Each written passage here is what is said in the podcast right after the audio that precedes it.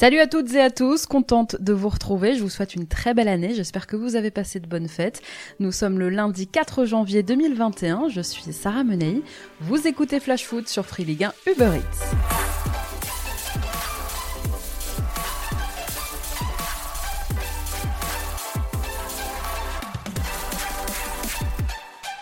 C'est reparti pour un tour après une courte trêve de 6 jours et dès mercredi soir, la Ligue 1 reprend ses droits avec la 18e journée et de belles affiches. On fera bien sûr le point demain dans Flash Foot sur l'ensemble des rencontres qui vous attendent. Pendant ce temps, depuis samedi, c'est le mercato qui est ouvert, l'heure pour nos clubs de Ligue 1 de faire quelques ajustements à mi-parcours, de pallier aux longues absences imprévues, voire d'insister dans des dossiers qu'ils auraient échoué à conclure cet été. Dans un contexte économique difficile et pour soulager les clubs des départs sont à prévoir. Et côté acquisition, eh bien le marché devrait être assez calme cette deux ou trois joueurs ciblés par club maximum. La crise est passée par là, il ne va pas falloir attendre beaucoup de ce mercato hivernal. Il y aura quand même quelques dossiers brûlants à régler, comme celui de Memphis Depay à l'Olympique lyonnais ou les ambitions du nouveau manager du PSG, Mauricio Pochettino. La Ligue 1 a jusqu'au 1er février prochain pour faire ses achats. Tout de suite, on fait un point sur tout ce qui s'est passé et je vous raconte tout ce qu'il ne fallait pas manquer depuis l'arrêt du championnat. Et justement, puisque je vous parlais mercato en ouverture, on a appris aujourd'hui que l'AS Saint-Etienne avait rompu le contrat de Stéphane Ruffier.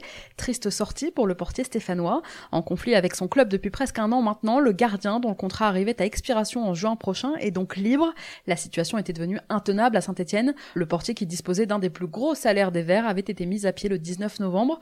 Une conciliation avait été mise en place, souvenez-vous, entre le joueur et son club devant la LFP fin 2020. Mais la conciliation a échoué. Présent aujourd'hui en conférence de presse, l'entraîneur des Claude Puel, a bien sûr été interrogé sur la question, qu'il a rapidement balayé en qualifiant la situation de logique. Après 383 matchs sous le maillot des Verts depuis son arrivée à l'été 2011, Stéphane Ruffier était le gardien qui avait le plus disputé de matchs avec les Verts en première division.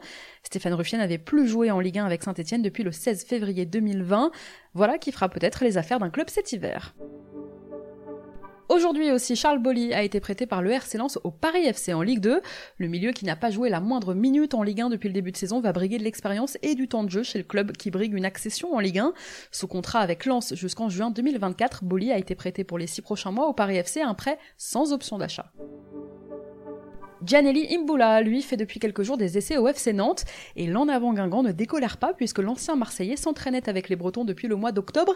Il avait même intégré le groupe pro, eh bien il n'aurait pas prévenu son ancien club de ses essais récents à Nantes. En tournant le dos à son club formateur, le milieu de terrain prend le risque de ne pas convaincre Raymond Domenech et son staff pendant son essai et donc de se retrouver sur le carreau. Et oui, Raymond Domenech, parce qu'il faut dire qu'il s'en est passé des choses depuis qu'on s'est quitté il y a dix jours. Pendant que les joueurs passaient leurs vacances sous le soleil et la clim de Dubaï, Raymond Domenech est arrivé au FC Nantes. Il a été nommé jusqu'à la fin de la saison pour prendre la succession de Patrick Collot. Un choix qui ne fait pas l'unanimité, c'est peu de le dire. À 68 ans et 10 ans après le fiasco de Nice-Na, l'ancien sélectionneur des Bleus débarque dans une équipe en crise. Les Canaries 16e de Ligue 1 ne comptent aujourd'hui que trois longueurs d'avance sur la zone rouge. L'équipe est en souffrance et les supporters nantais ne décolèrent pas contre le président Valdemar Kita qui en est déjà à son 17e entraîneur en 13 ans de présidence. Alors l'âge, le style de jeu, pas vraiment a priori dans l'héritage Siodo et Denwex, les casseroles, le fait qu'il n'ait plus entraîné de club depuis 26 ans, plusieurs raisons hein, pour que les supporters s'en prennent à lui. Le premier entraînement qu'il a dirigé mercredi dernier à la Jaunelière a été plutôt folklore. Le Kita Circus, c'est également son nouveau spectacle de marionnettes. Une 17e marionnette vient effectivement d'arriver au FC Nantes, la 17e en 13 ans. Non mais ça va, ça va, arrêtez de faire polémique. Raymond Domenech va nous expliquer sa vision du football. De quoi nous faire marrer pour les prochains week-ends au Kita Circus. Bon du coup ces derniers jours ça a beaucoup parlé extra sportif mais finalement ça n'a pas beaucoup parlé football. Alors rendez-vous mercredi soir, Raymond Domenech dirigera son premier match sur le banc des Canaries à la Beaujoire avec un derby qui s'annonce très chaud face à Rennes, une pression d'entrée. Présent aujourd'hui en conférence de presse, Raymond Domenech a évoqué la relation qu'il souhaitait établir avec ses joueurs. Écoutez-le. C'est rare quand il y a un, entraîneur qui arrive, euh, du jour au lendemain, les mecs qui viennent lui taper sur l'épaule, discuter avec lui. En plus, mon âge, voilà, fait que ce que j'ai dit à certains, j'ai dit presque, tu pourrais être mon petit-fils. Euh, et, ça crée euh, une forme de, de, distance que je veux, moi, qui soit qui, reste du respect, mais qui ne soit plus de la distance, qui, devienne euh, une vraie relation. Je pense que je, si j'avais quelque chose à faire, c'est encore plus de relationnel avec eux. Si encore plus de relationnel de jeu. encore leur, leur en demander plus sur ce qu'ils attendent, ce qu'ils veulent, comment ils veulent que, que ça fonctionne, pour pouvoir faire l'amalgame et avoir vraiment une idée euh, commune euh, ensemble. C'est euh, voilà, vraiment c'est ça. Mais c'est à travers le jeu, c'est à travers le, leur ressenti du jeu, encore plus. Sachez aussi que mercredi, avant le coup d'envoi de ce Nantes-Rennes, une minute de silence sera respectée à la Beaujoire pour rendre hommage à Patrice Gouvier, salarié du FC Nantes depuis 2006. Cet ancien responsable des relations avec les supporters est décédé brutalement mercredi dernier. Autre changement d'entraîneur pendant la trêve avec le départ de Thomas Tuchel du Paris Saint-Germain. Deux ans et demi après son arrivée, le manager allemand a été remercié la veille de Noël et samedi, eh bien, le club parisien a officialisé l'arrivée de l'Argentin Mauricio Pochettino, celui qui a porté les couleurs du PSG entre 2001 et 2003, qui en a même porté le brassard de capitaine, est devenu le 30e entraîneur de l'histoire du club. L'ancien coach des Spurs a signé un contrat d'un an et demi plus une année en option.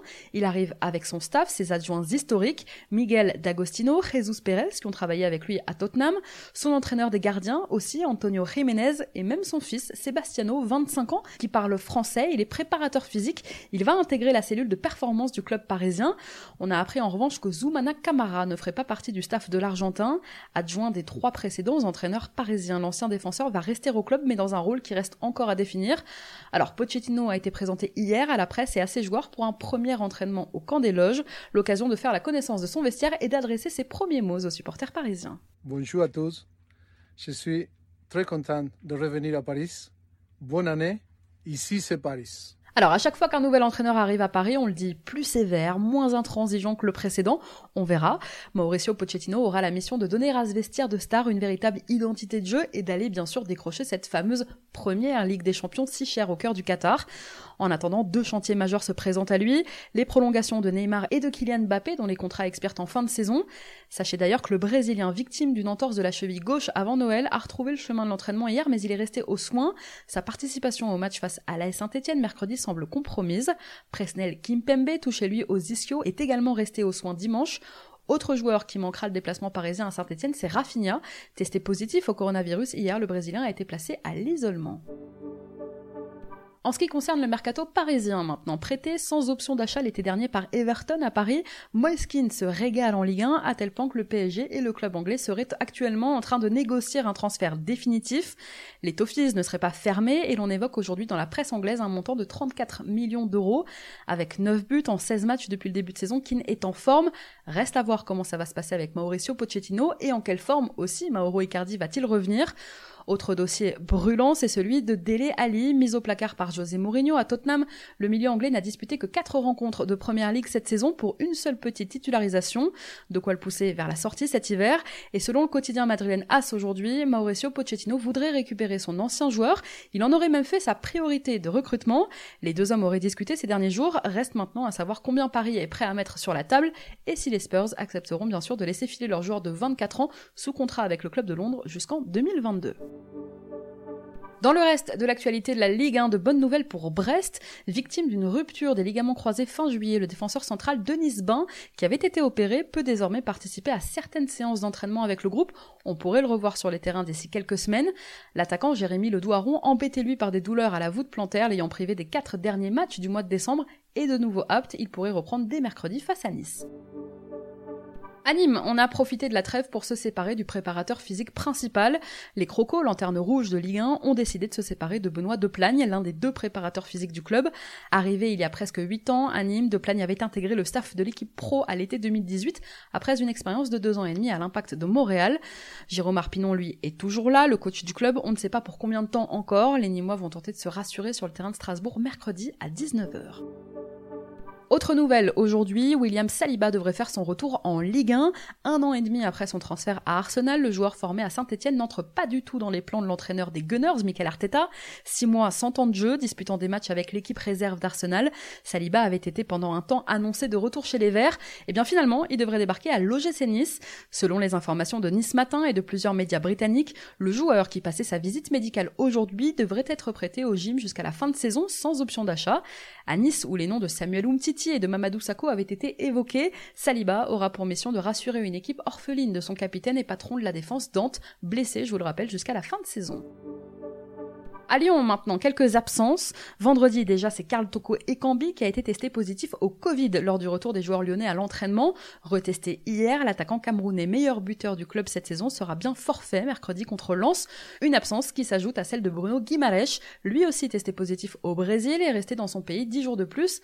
À noter aussi que Moussa Dembélé sera encore absent quelques semaines puisqu'il s'est cassé le bras à l'entraînement et s'est fait opérer juste avant la trêve. Marcelo, lui, sera suspendu mercredi. À Marseille, on apprend aujourd'hui dans le quotidien La Provence que Pablo Longoria aurait réactivé la piste menant au défenseur messin Fabien Santonze. Après le départ de Bounassar au Bayern cet été, les Marseillais cherchent un latéral droit plus solide que sa doublure Hiroki Sakai. S'ils ont vu le jeune danois Joachim Maele leur échapper cet été, les Marseillais se seraient rabattus sur Santonze, un temps annoncé comme possible joker, l'ancien Lançois est finalement resté en Moselle. Reste à savoir si cet hiver le porte-monnaie marseillais se montrera assez convaincant pour les Messins. Et autre dossier pour l'OM, c'est de Gaëtan Laborde. L'attaquant montpellierin aurait tapé dans l'œil de Marseille qui cherche toujours un avant-centre, mais ces derniers jours, son agent a calmé les ardeurs marseillaises en déclarant le vœu premier de Gaëtan est de rester jusqu'à la fin de saison. C'est le plan de carrière qu'on s'est fixé avec le président Laurent Nicolin. Il n'y a pas de velléité de départ cet hiver, ça a le mérite d'être clair. Laborde, 26 ans, sous contrat jusqu'en 2022, devrait donc rester jusqu'à la fin de saison au MHSC. À Bordeaux, les discussions se poursuivent concernant les prolongations de contrats de Paul Bice et de Pablo, élément important de l'équipe de Jean-Louis Gasset cette saison. La direction avait proposé une prolongation de deux ans à Bice il y a quelques jours. Les discussions pourraient se finaliser dans le courant de la semaine. Du côté de Pablo, la situation est un peu plus compliquée. Le club lui a proposé il y a deux semaines une prolongation de trois ans, mais il sait eh bien, que le joueur reste à l'écoute d'éventuelles offres cet hiver. Le Brésilien devra donc décider. De leur côté, Atem Ben Arfa et Jean-Louis Gasset vont eux aussi être attentifs à ce qui se passe pendant ce mercato hivernal, tous les deux sous contrat avec Bordeaux jusqu'à la fin de saison, devraient décider de leur avenir aux Girondins en fonction des signaux envoyés par leur direction pendant ce mercato. Allez, on passe à notre déclat du jour, elle est signée Raymond Domenech.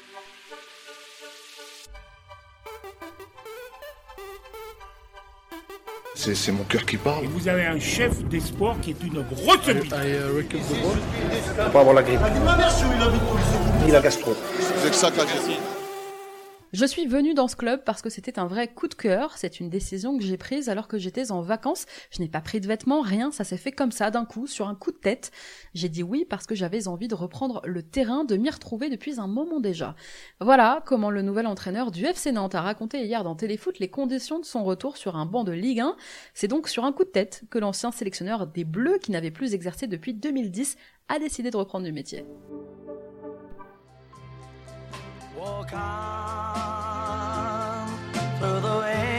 Termine ce flash foot en rendant hommage à Jerry Marsden, l'ancien leader du groupe Jerry and the Pacemakers, est décédé hier.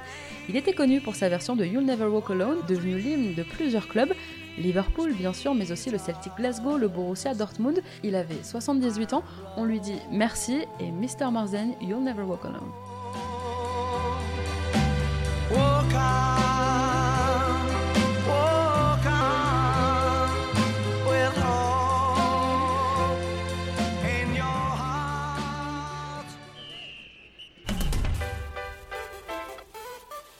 Merci à tous d'avoir été avec nous, c'était Sarah Menei. Vous écoutiez Flash Foot, on se retrouve demain.